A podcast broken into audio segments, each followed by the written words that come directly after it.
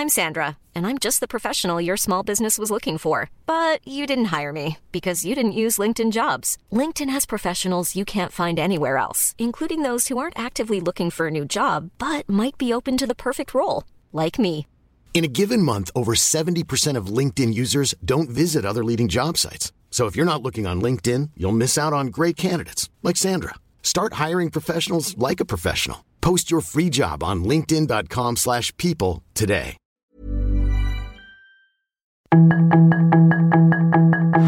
Tarde a tarde, lo que necesitas saber de forma ligera con un tono accesible. Solórzano, el referente informativo.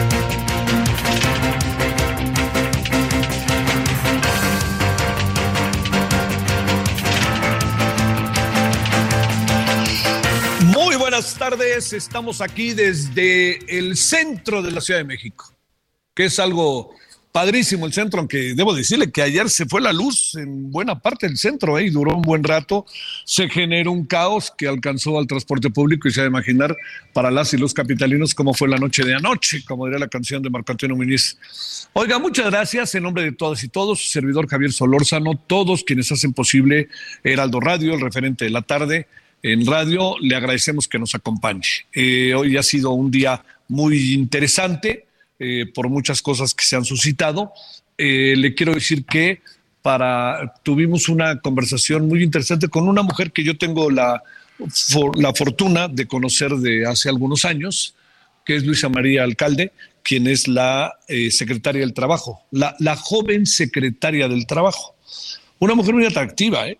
una mujer muy echada para adelante platicamos y pronto saldrá en perfiles de cosas que creo que a todos nos deben de llamar la atención, ¿no?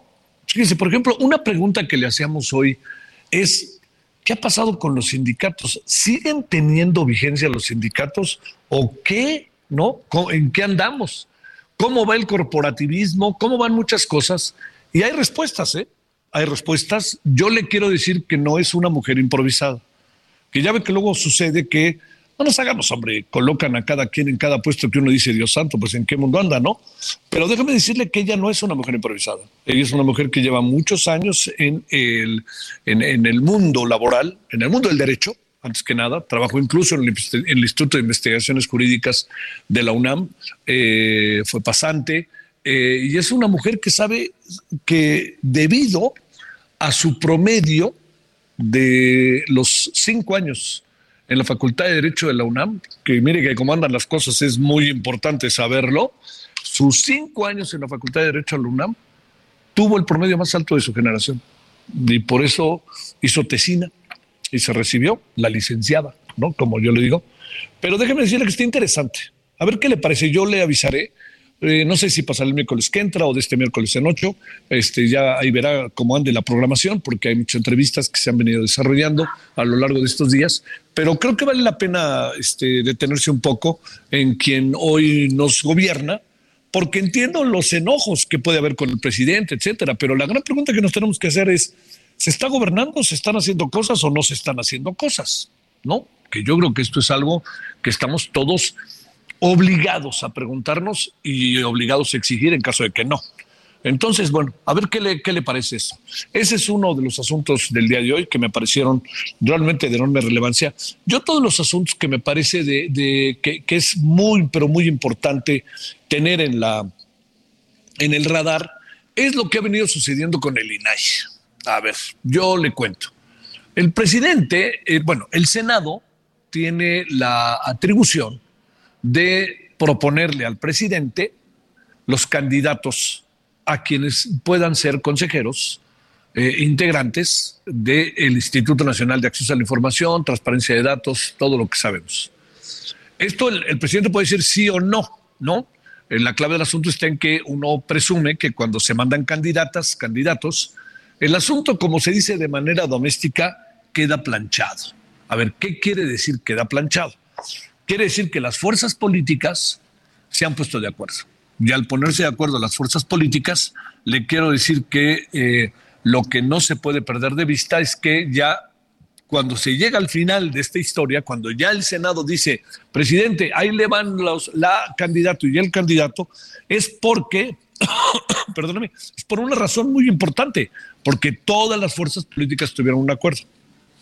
No sé qué piense usted, pero a mí me parece que es algo de enorme relevancia, ¿no? O sea, ponerse de acuerdo para todos tratar de tener a las personas indicadas. El presidente eh, no le gustó este tándem, estas dos personas. A uno dijo que era un acuerdo entre Morena, que, porque eran acuerdos entre Morena y el PAN. Eh, el gran asunto está en que, ¿qué hacemos ante eso? Necesitamos mujeres y hombres químicamente puros. ¿Existen? Vírgenes, ¿no? Este, virginales todos ellos, ellas. ¿Qué es lo que tenemos que hacer para nombrar, para tener candidatos a los institutos autónomos? El presidente los quiere verdaderamente intocados, como si hubieran salido del seno materno y aparecieran y de repente ya ven, así los quiero, intocados, vírgenes, etcétera. Pues no se puede, no se puede. Todos tenemos una historia que contar a lo largo del desarrollo de nuestras vidas. Eh, al presidente no le gustó el acuerdo. El presidente no le gustó que se pusiera de acuerdo Morena con el PAN o el PAN, sí, el Morena con el PAN. Y entonces, pues el mensaje fue directo al señor Ricardo Monreal. Y el señor Ricardo Monreal, pues este, hay que apechugar, así decían los pristas, y pues se tuvo que bajar la guardia. Y al bajar la guardia, lo que tuvo que hacer es decir, pues sí, y listo. El INAI reaccionó con razón en la noche ayer mismo en la noche. Y entonces, a través de su avesada presidenta, consejera, la, la señora Blanca Lili Barra, pues le mandaron a la Corte un mensaje. Oigan, tienen que decidir. Pues no crea que es un, no es, no es, no, no, no es un capricho. Lo voy a decir porque es muy importante lo que hizo ayer el INAI. Porque para nombrar consejeros, la presidencia o el Senado, el Senado o la presidencia, como usted lo quiera ver, ha tardado años y está a punto de que otro más, Francisco Javier Acuña, otro más deje de serlo en abril.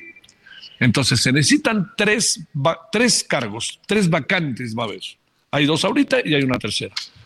Y entonces, ¿cómo va a funcionar el INAI si no tiene? Entonces, lo que hizo la presidencia del INAI, lo que hizo el INAI fue mandarle una solicitud a la Corte para que la Corte urgiera al nombramiento. ¿Por qué? Porque el planteamiento del presidente, a sabiendas de que no le gusta el INAI, el INE, los institutos autónomos no le gustan, lo que pudo haber pasado es decir un no que se explica, yo no quiero acuerdos, siendo presidente de México, por mí no hay acuerdos, y dos, esto es lo importante, sigamos haciendo tiempo y a ver cómo le hace el INAI, y en una de esas me quedo sin INAI. Ese es el asunto. Ahí es donde está buena parte del problema estas dos vertientes que igual se cruzan, igual es una sola, igual es la otra, no lo sé, pero son dos vertientes que no se puede por ningún motivo pasar por alto la, eh, la relevancia que tiene y la forma en que están interrelacionadas. Entonces, ¿qué pasará? Pues la verdad, la verdad, no tengo la más remota idea de qué puede pasar. Lo que sí le puedo decir es que lo que viene adelante va a ser una controversia grande y veremos si el Senado este, porque además lo que me parece más terrible es que si el Senado llegó a un acuerdo y lo que no le gustó a la presidente fue precisamente el acuerdo, si el Senado no se pone de acuerdo, se pone de acuerdo otra vez para que el presidente le vuelva a decir no porque se pusieron de acuerdo, esto se vuelve un problema grave. Por eso el INAI, con sensibilidad, le dice a la Corte, señores de la Corte, tienen que ustedes que hacer algo. Entonces la Corte veremos qué hace y veremos si lo hace en el corto plazo o no lo hace en el corto plazo o qué hace. Porque acuérdense que la Corte trae, entre otras cosas, no solamente el afamado, multicitado Plan B, y seguramente le puede caer, que conste que se lo voy adelantando, el proceso de examen para aspirar a ser consejero del Instituto Nacional Electoral.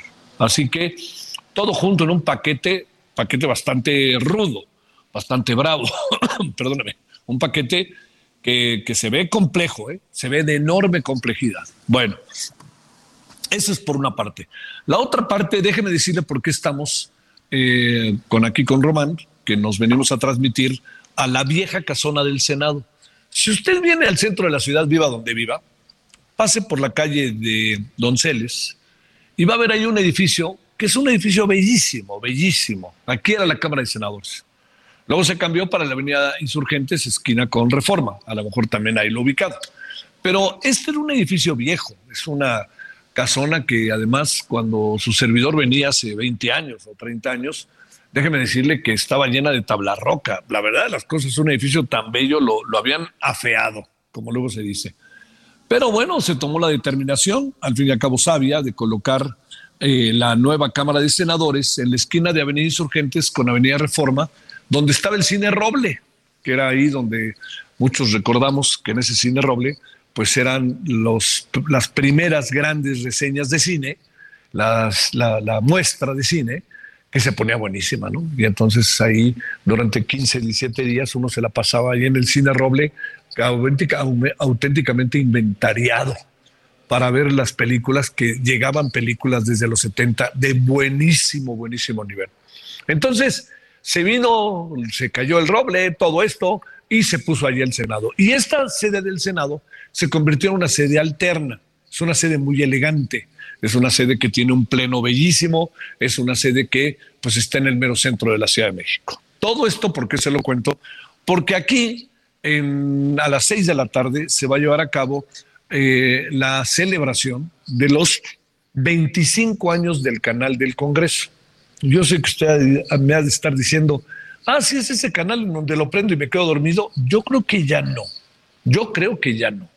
Yo creo que el canal se ha diversificado, el canal ha tenido muchas cosas importantes, además de las grandes sesiones que hay en la Cámara de Diputados y Senadores, también hay una programación diversa, hay mesas de diálogo, de debate, hay comicidad bien entendida, hay películas, hay conciertos, y se ha convertido por momentos en una alternativa para ver la televisión. Pero entiendo que de lo que se trata es de que usted y yo, o quien lo vea, sepa qué pasa con la Cámara de Diputados y con la Cámara de Senadores.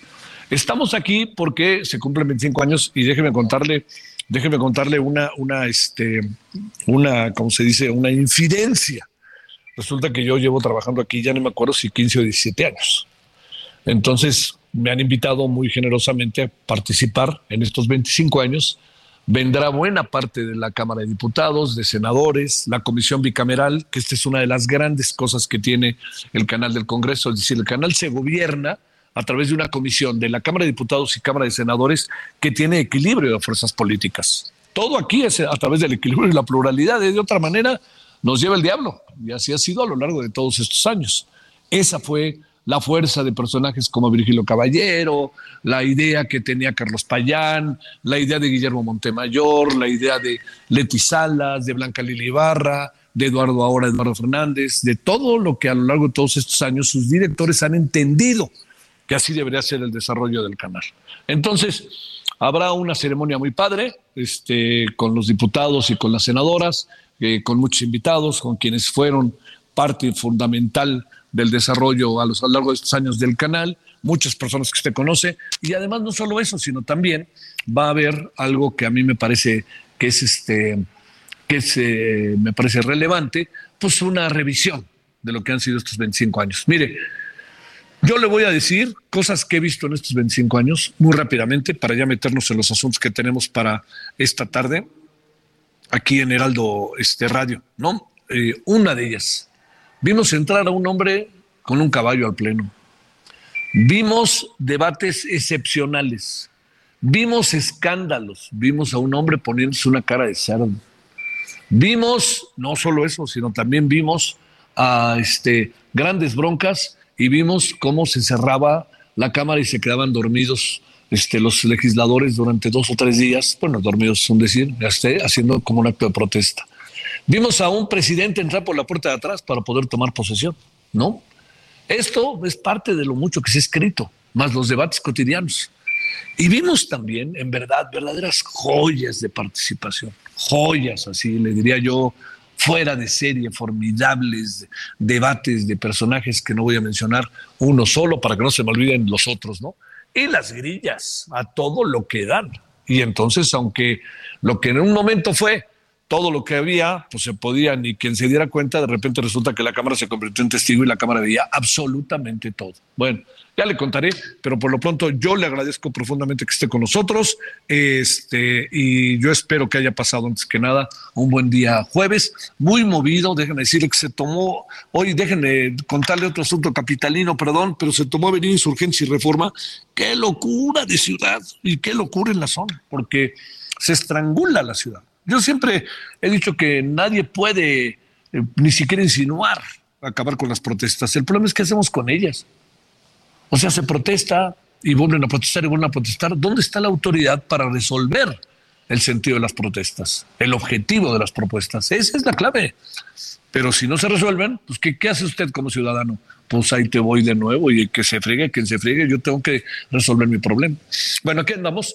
Gracias que nos acompaña. Estamos en el día jueves, estamos en el jueves 16 de marzo, estamos en 2023, estamos desde el centro de la Ciudad de México y estamos agradeciéndole que nos acompañe. Bueno, si le parece, ahí vamos, eh, referente a la tarde radio, servidor Javier Solórzano, todas, todos quienes hacen posible la emisión. Solórzano, el referente informativo.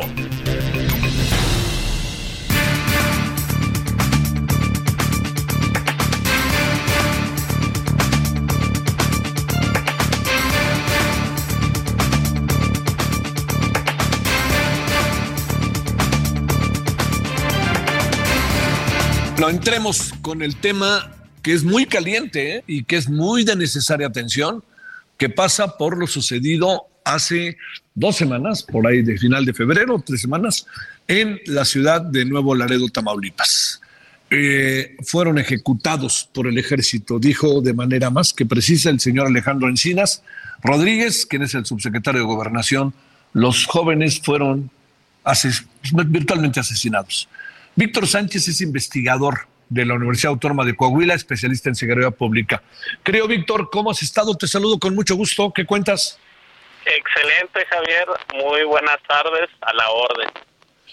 ¿Qué, ¿Cuáles son como las primeras reflexiones que eh, se suscitan, que piensas, que ves en función de lo que ha sido la, la declaración de Alejandro Encinas, que ha sido además Supongo que yo, que no ha sido fácil, ha tenido mucho de doloroso, pero al fin y al cabo es lo que es. ¿Qué es lo que alcanzas a ver, Víctor? Yo, yo alcanzo a ver tres reflexiones. la primera es la necesidad de tener protocolos más estrictos de actuación del ejército si va a estar en tareas de seguridad. ¿Por qué? Porque el ejército no se puede comportar como fue entrenado sino que pues ante todo tiene eh, primero que revisar o tener muchas precauciones porque está interactuando todos los días con la ciudadanía y estos excesos de violencia eh, pues no se pueden permitir en un en un país eh, democrático. la segunda reflexión es que pues queda claro que el ejército intentó ocultar los hechos y hay eh, demasiados elementos para pensar que pues intentaron borrar eh, evidencia de lo sucedido. Pero la tercera reflexión nos lleva a algo positivo y es a esta actitud autocrítica del gobierno en voz de Alejandro Encinas, que acepta un error, que da a conocer eh, de manera preliminar las primeras investigaciones y reconoce que pues los jóvenes no iban armados, que los elementos del ejército no respondieron una agresión, sino que ellos generaron la, la agresión y que por tanto eh, cuatro jóvenes perdieron la vida por un exceso de fuerza de parte del ejército. ¿Qué secuelas, Víctor, ves que puede, bueno, que ya va dejando y que pueden ser delicadas, que puede dejar lo sucedido allá en Nuevo Laredo? Bueno, o sea, la, la, la cuestión o, sea, o, el debate ahorita es determinar si los soldados actuaron por, digamos, un, un exceso generado por su propia conciencia o hubo una orden que hayan seguido de sus superiores y evidentemente eh, estaríamos ante dos supuestos eh, distintos. Eh, obviamente, si vino una orden de superiores, pues las implicaciones son mayores porque hay militares de más rango que tomaron parte en la decisión cuando se supone que a más rango, mayor entrenamiento y mejor criterio para diferenciar este tipo eh, de situaciones. Creo que puede generar cierto malestar por parte del ejército, eh, pero creo también que el ejercicio que se dio eh, a voz de Alejandro Encinas debe ser un ejercicio cotidiano de reflexión y de no ocultar excesos cometidos por ninguna corporación de seguridad de este país. Inevitablemente, Víctor, tenemos que volver a pensar y pensar y pensar si la estrategia de seguridad que está siguiendo la presente administración con un, una extensión de la presencia militar por todo el país es la indicada o en esto no, te, no, no, no, no va por ahí o, o qué, porque al fin y al cabo uno presume, Víctor, que hay protocolos de acción y estos protocolos pasan por temas como qué hacer ante estas circunstancias, pero pasan por el tema de derechos humanos, por el respeto, por el uso de las armas, por todo ese tipo de cosas. No, sin duda, o sea, la gran reflexión o el gran debate es precisamente eso. ¿Cómo fortalecemos a las policías estatales y municipales para en el menor tiempo posible regresar al ejército a los cuarteles? El ejército no está entrenado para proveer seguridad diaria. A un soldado se le entrena para repeler a un enemigo internacional, por tanto se le entrena para matar. Lo que necesitamos eh, en nuestras calles es a elementos de seguridad que ante todo se concentren en disuadir, en prevenir y solo en el último caso y en los casos extremos utilizar eh, el uso el uso de la fuerza. Entonces sí lo que vemos aquí es cómo choca el entrenamiento con el contexto real al que se enfrentan. Esto sí nos lleva a este gran debate que no hemos tenido a fondo en el país. O sea lo único que hemos tenido es pues no estamos preparados para regresar al ejército a las calles pero no no estamos tomando medidas para la solución y para fortalecer a las policías eh, locales. Por el contrario, se le está quitando recursos y esto pues aplaza eh, esa posible solución. Sí. Oye, este, aquí también hay algo, ¿no? Que es eh, que al fin y al cabo, luego, luego se habla de que venían de un enfrentamiento en la madrugada, se habla de muchas cosas, pero, pero yo te diría, Víctor, este, todavía al final, para cerrar, si no te porte en breve una reflexión, pues disparaban al piso, ¿no? Y a sabiendas de que pegando en el piso la bala podía este, dirigirse a alguien más, ¿no? Y ahí estaba para variar las, este, los teléfonos este, grabando absolutamente todo. Una breve reflexión sobre esto. No, pues, o, sea, es que cuando se utilizan armas de ese calibre en territorios urbanos, independientemente a dónde se dispare, o sea, siempre hay peligro de balas perdidas o de bajas secundarias no, no planificadas. Entonces, eh, eh, por eso siempre es como muy importante cuidar el uso adecuado de la fuerza. Víctor, te mando un gran saludo. Un gran saludo, Javier. Gracias hasta Coahuila. Bueno, vamos a una pausa y estamos de vuelta. Todavía traemos muchas, muchas cosas más esta tarde. El referente informativo regresa luego de una pausa.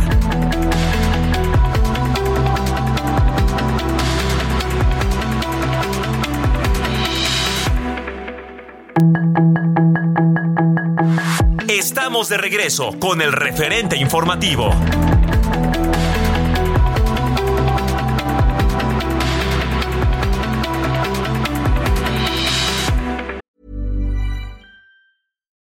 Millions of people have lost weight with personalized plans from Noom, like Evan, who can't stand salads and still lost 50 pounds. Salads, generally, for most people, are the easy button, right? For me, that wasn't an option. I never really was a salad guy. That's just not who I am. But Noom worked for me. Get your personalized plan today at Noom.com. Real Noom user compensated to provide their story. In four weeks, the typical Noom user can expect to lose one to two pounds per week. Individual results may vary. En el referente informativo le presentamos información relevante. Alejandro Encinas viajó a Chihuahua para reunirse con sacerdotes jesuitas. El INE arranca la implementación del Plan B. Encuentran muertas a mujeres desaparecidas en Celaya. Pemex prevé la autosuficiencia en energía en México para 2024. Para el referente informativo, sus comentarios y opiniones son muy importantes. Escribe a Javier Solórzano en WhatsApp 55 74 50 13 26. 55 74 50 13 26. Recibe el Instituto Electoral del Estado de México plataformas electorales a la gubernatura mexiquense. Organismos hacen un llamado al Senado para nombrar a los comisionados faltantes en el INAI. El peso mexicano se depreció 1.99% frente al dólar. La Asociación de Bancos de México asegura que la crisis que afectó a Credit Suisse no dañará a la banca de nuestro país. Hayan muerta a una soldado mexicana del ejército de Estados Unidos en la misma base donde denuncian acoso sexual. Para el referente informativo, sus comentarios y opiniones son muy importantes. Escribe a Javier Solórzano en WhatsApp 55 74 50 13 26 55 74 50 13 26.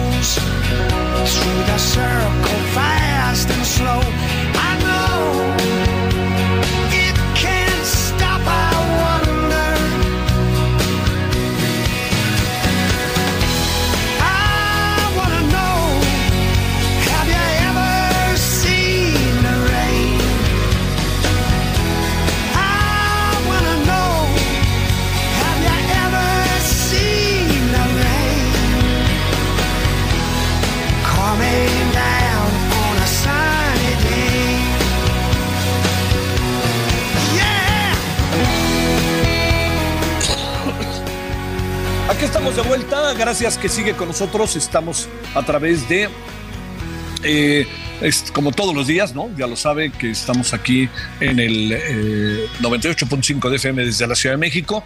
eh, con usted, agradeciéndole que nos acompañe, Heraldo Radio, su servidor Javier Solórzano y todas, todos quienes hacen posible eh, la emisión. esta maravillosa canción, ¿sabe de quién es, no? De Creedence Clearwater Revival. Y esta la canta ni más ni menos que el señor Rod Stewart. ¿A qué se debe? Bueno, se está presentando. Hay, hay ahí un asunto que ha causado enorme conmoción de la Feria de San Marcos, porque el gobernador es movidísimo y parece que va a llevar a medio mundo con tal de que vayan a la Feria de San Marcos. Va a ser un fiestón o no en el gobernador. Pues resulta que dentro de las personas que van a estar, de las personalidades, está el señor Rod Stewart, que pues, es el de los crooners. Y esta canción, qué buena versión, ¿no? Nada como Creedence Clearwater Revival, presta, no sé qué piense, como dicen por ahí, nos gusta. Bueno, 17 con 34 en la hora del centro. Estamos desde el centro, hoy desde el centro de la Ciudad de México.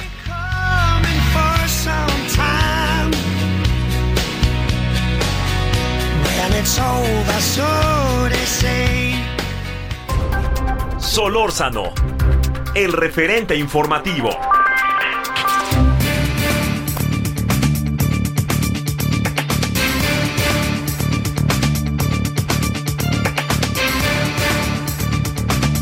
Eh, con más. Sonia López Álvarez, especialista en salud pública, directora general en Pan American Clinical Research en Cuernavaca. Bueno, Sonia, gracias que estás con nosotros. ¿Cómo te ha ido? Buenas tardes. Hola Javier, buenas tardes. Saludos para ti y para todo el auditorio. Gracias, Sonia. Eh, este debate sobre el fentanilo, como pues puedes imaginar, genera, primero genera mucha polémica, controversia, pero también puede que genere desinformación y desconocimiento, ¿no? Te pregunto, ¿podemos hoy, eh, digamos, tan, tan como se ha planteado, hacer a un lado el fentanilo y sobre todo en lo que corresponde a los temas de salud y todos los procesos clínicos que se siguen pueden con otro tipo de medicamentos o con otro tipo de sustancias este, atemperarse o enfrentarse o cómo ves las cosas, Sonia? Mira, el, el fentanilo tiene diferentes usos en, la práctica clínica. En, por ejemplo, en la, junto, en la anestesia se utiliza fentanilo combinado para anestesiar y para mitigar el dolor, por ejemplo, después de una cirugía eh, muy grande, ¿no? O sea, para este tipo de dolor agudo. Y también se utiliza después de la cirugía pues, para controlar este dolor. Y también puede llegar a utilizarse en pacientes que tienen dolor crónico o en pacientes con, eh, con un cáncer muy avanzado o con enfermedades terminales, ¿no? El, fentanilo es como de la misma familia que la, que por ejemplo la morfina es un opioide. Sí. Em, solamente que el fentanilo es sintético y es mucho más fuerte que la morfina. Entonces, digamos que es más eficaz para el manejo y el control del dolor que la morfina porque una dosis pequeña se controla eh, el dolor. Entonces, eso es en, en cuanto al tema eh, y a su, a su uso en, la práctica clínica en la salud. No cualquier médico la puede recetar, tampoco. Eh, me refiero de ir a una farmacia y comprarla, tiene que ser un anestesiólogo, tiene que ser un médico que se dedique en una clínica del dolor. O sea, un médico general pues no puede recetar, por ejemplo, fentanilo. Entonces, también está bastante limitado a quién lo puede usar y cómo puede usar. Sí, oye, eh, esta idea que, que, que, el presidente planteó de desaparecerlo, ¿te parece este, consecuente? Eh, y déjame planteártelo, Sonia, de, de esta manera. Eh, digamos, eh, eh, la otra parte está, que ha sido tan fuerte, de si realmente México produce o no produce fentanilo, ¿no? Son dos cosas en las cuales nos hemos metido de manera muy fuerte, porque además está la otra parte, la otra parte en donde desde los Estados Unidos dicen, oigan, el presidente dice que no producen, sí producen. Y el presidente dice que hay que desaparecerlo. No se puede desaparecer simplemente por, por, las cuestiones de salud aquí en la Unión Americana. A ver, estos dos asuntos, ¿cómo los, cómo los cuadramos? Querida Sonia. Exactamente.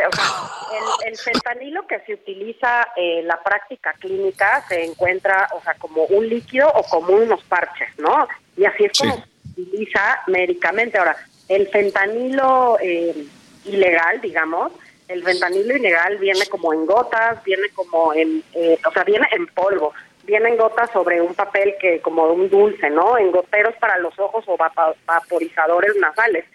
o pastillas. Entonces, no, ni siquiera tiene que ver una cosa con la otra. El fentanilo que se utiliza médicamente y el fentanilo que se produce ilegal. Restringir el fentanilo, digamos, de uso médico, no creo que sea la solución para la para la otra parte eh, o para lo que plantea el presidente de la República, porque se vende de una manera diferente, se hace en un laboratorio diferente. Claro, claro.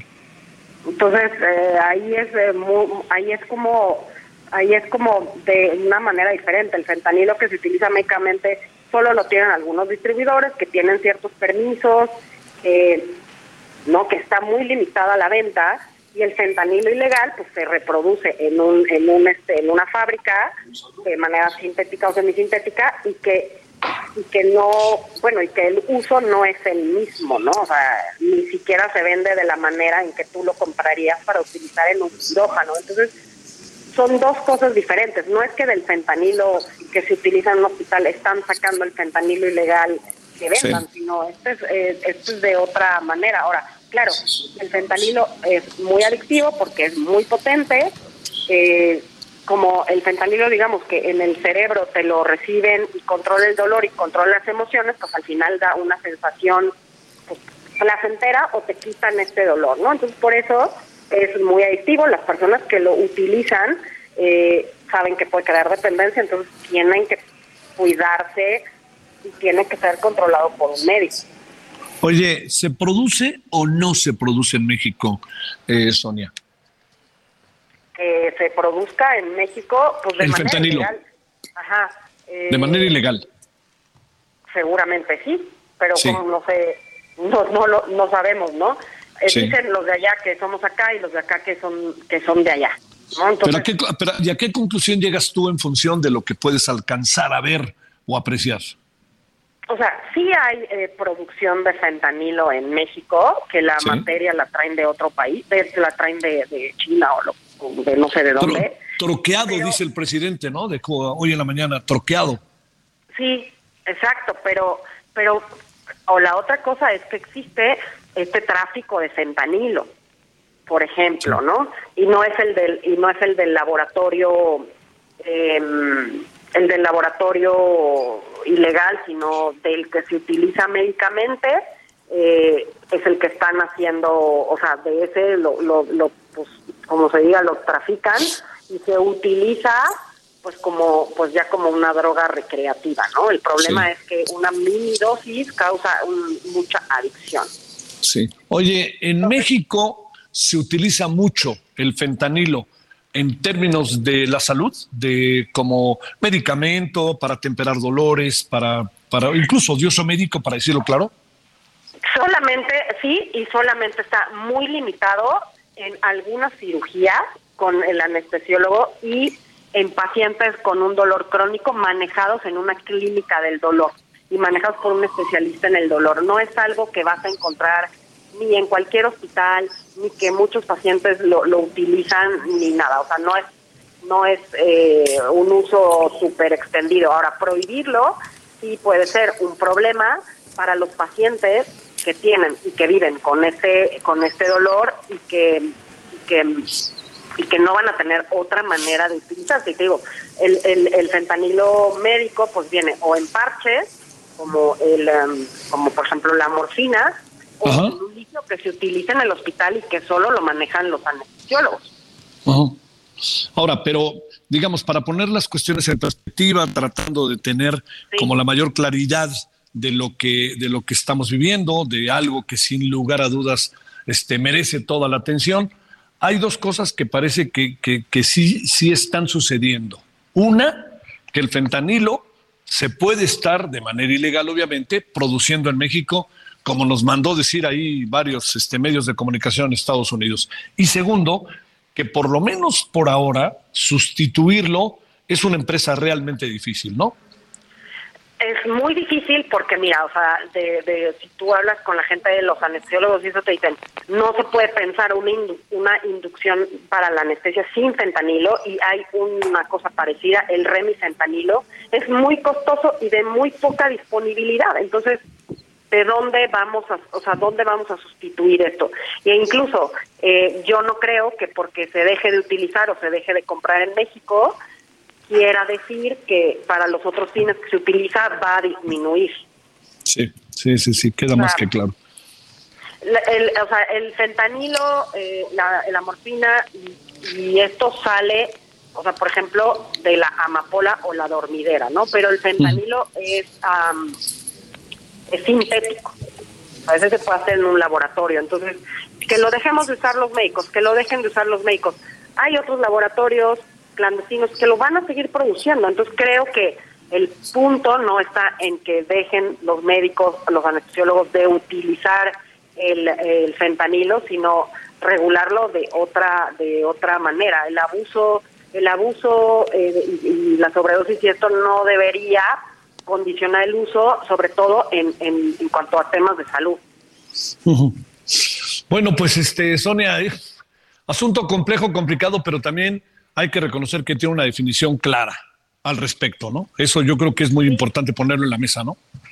Sí, sí, y que además, bueno, o sea, los efectos eh, del fentanilo, pues felicidad, eh, o sea, primero estás muy feliz, no tienes dolor, este, ya te sientes un poco sedado, pero después empieza la náusea, la confusión, este, sedado, ya no puedes respirar, pierdes el conocimiento, ¿no? Entonces, por un lado, es una cosa, o sea, por eso digo, es algo que se utiliza muy específico y para patologías muy específicas.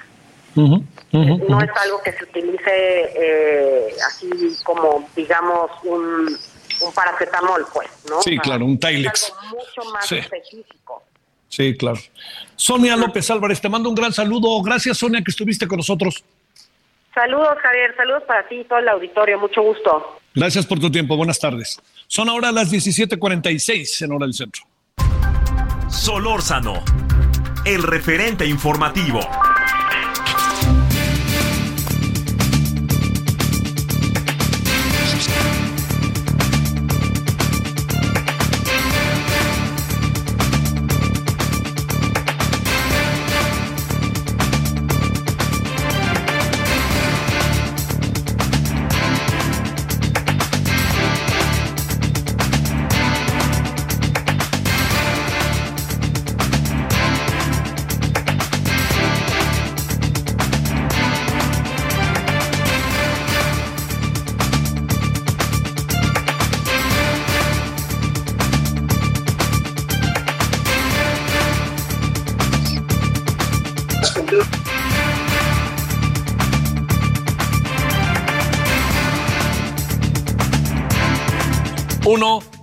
Estoy de vuelta. Bueno, aquí andamos de vuelta. Gracias, estamos, le contaba yo que hoy te- estamos aquí en la casona, aquí en la vieja casona del Senado, en el centro de la ciudad, con, con motivo del aniversario de número 25 del canal del Congreso. Bueno, tenemos este, eh, no, todavía, todavía no, no, estamos, eh, estamos tratando de comunicarnos a Nuevo León para que tengamos eh, información, información precisa de un tema que creo que por muchos motivos vale la pena atender.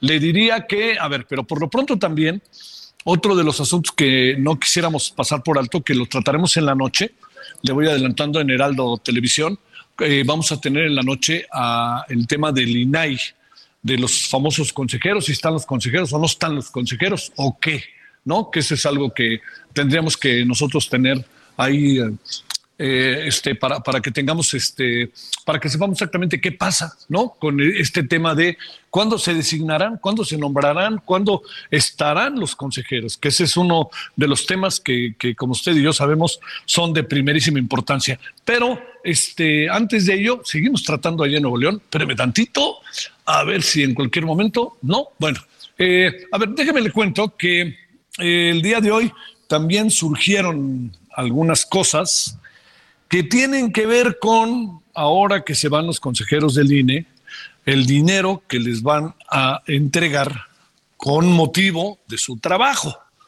Nadie está diciendo que agarraron el dinero y se los están regalando. ¿eh? Aquí el asunto está que es que desde el ámbito legal, ¿esto qué quiere decir? Esa es la gran clave del asunto.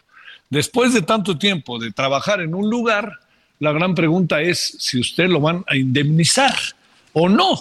Este es un asunto de leyes, no es un asunto necesariamente que, hay, que pueda gustarnos o no gustarnos o lo que usted quiera. Es un asunto de leyes. La ley marca una cantidad de dinero que se tiene que entregar a las personas que este, trabajaron durante determinado tiempo y durante ese determinado tiempo se les paga tanto dinero de lo que ellos trabajaron que esté en función del salario recibido. Entiendo que esto a algunos no les va a gustar y mañana mismo ya verá cómo van a remeter, ahora sí que con todo, cuando sepan lo que le van a dar, creo que más de un millón de pesos y medio, una cosa así, al señor, entonces a Lorenzo Córdoba. Entonces, lo que yo insistiría es, eh, veamos exactamente qué es lo que va a pasar y qué es lo que aquí sucede, porque va a generar una enorme controversia. Mire, el costo que tiene el Instituto Nacional Electoral de repente pasa como muy por alto que se pierda de vista, que, eh, que, le, que se pierda de vista eh, respecto al, al, costo, que tiene que ver con una forma que a lo largo de mucho tiempo, una fórmula que a lo largo de mucho tiempo generó una profunda desconfianza. Entonces, todo esto que tiene cadenas y que tiene todo lo que quiere, ¿no? Para que no se haga trampa, pues ha costado. Bueno, ¿qué le parece si nos vamos directamente con eh, Noemí Gutiérrez. Hoy el presidente sale en defensa de los suyos. A ver, Noemí, ¿qué fue lo que pasó? Hola, muy buenas tardes, Javier, y a todo el auditorio. Pues hoy el presidente Andrés Manuel López Obrador inició su conferencia de prensa, pues destacando que desde que inició su gobierno, la 4 pues, la 4T se está rescatando al sector energético. Ahí la secretaria de Energía, Rocío y también el director general de Pemex, pues expusieron todos estos avances que se tienen en el sector y fue después que el presidente Andrés Manuel López Obrador pues dijo que ambos funcionarios tienen convicciones, son profesionales, trabajadores y honestos. Sin embargo, dijo, no son ratas y no son corruptos. Incluso la secretaria de Energía Rocionale, cuando oyó esa expresión, pues incluso hasta levantó la ceja. El presidente dijo que antes en el sector energético pues estaba imperando una tremenda corrupción y además era muy terrible. También anunció que este jueves se estaba iniciando un recorrido por las seis refinerías para supervisar este programa que se tiene de rehabilitación para lograr la autosuficiencia energética. Y otro de los temas que tocó en la conferencia de prensa matutina fue lo relacionado al combate al fentanilo. Ahí aclaró que en México se están troqueleando las pastillas de fentanilo. Dijo que no se estaban procesando y, y aseguró que las pastillas que se están haciendo en México son de color azul cuando en Estados Unidos las que se están consumiendo son de todos los colores. Sin embargo, refrendó que va a mantener la cooperación con el gobierno de Joe Biden porque dijo no se debe permitir que ninguna eh, aumentar, que se aumente el consumo. También dijo que es muy irresponsable de estos legisladores republicanos que están arremetiendo contra México porque dijo lo que se tiene que combatir es la crisis de consumo. Por eso tachó sus declaraciones de chafas y sobre todo de corrientes. Javier, parte de la información que tuvimos esta mañana. Pues este, el, gran problema, Noemí, que supongo que has hablado de él y ha estado en todos lados hoy, es que viéndolo bien, sí es este, sí es el, todo el proceso de la, del que tiene que ver con la el, el, fentanilo, pues hay indicios de que sí se produce en México y segundo, pues también no hay manera de deshacerse de él, sobre todo en términos de, los, del estado de salud, ¿no? De, para atacar las, las enfermedades, ¿no? Sí, en este caso es muy compleja esta cadena de suministro para poder, eh, digamos, elaborar una pastilla de fentanilo y lo que está diciendo el gobierno federal es que los precursores químicos provienen generalmente de Asia, nuestro país es de tránsito, aunque sí se ha detectado consumo en el país, no hay un, no hay aún cifras oficiales de cómo se está eh, registrando este consumo y después son enviadas a Estados Unidos, que es donde se tiene el mayor eh, mercado para esta droga y el presidente pues hoy volvió a reiterar que él está proponiendo que se que se pueda sustituir este opioide por algún analgésico y que ya esta tarea pues está encargado los chicos del CONACYT, Javier. Saludos, buenas tardes Noemí. Buenas tardes. Bueno, cerramos rápidamente. Federico Guevara, que anda por allá en Chihuahua, Alejandro Encinas, cuéntanos. Efectivamente, Javier, anda, pues suponemos nosotros, supervisando o haciendo auditorías, luego de que en el año del 2020, en junio de 2021, perdón, fueron asesinados dos sacerdotes judíos, este, jesuitas, un guía turista y un ciudadano por el famoso y ahora más buscado delincuente y que ya lleva un año asalto de Mata José Noriel Portillo, conocido como el Chueca.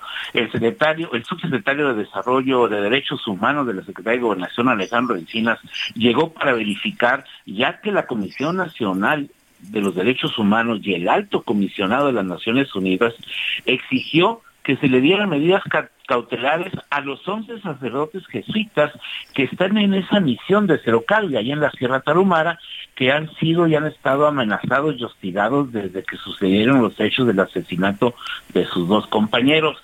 Eh, Alejandro Encinas llegó, habló con las autoridades, hubo una mesa de seguridad para pues un poco rendir parte de qué es lo que se está haciendo en aquella región serrana y pues hasta aquí. Llegó Alejandro Alejandro Encinas y confirmó de que pues todo va viento en popa menos la captura. Te mando un gran saludo, gracias, saludos a Chihuahua.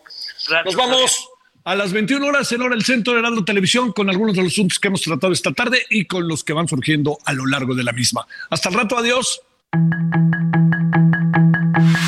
Hasta aquí Solórzano, el referente informativo.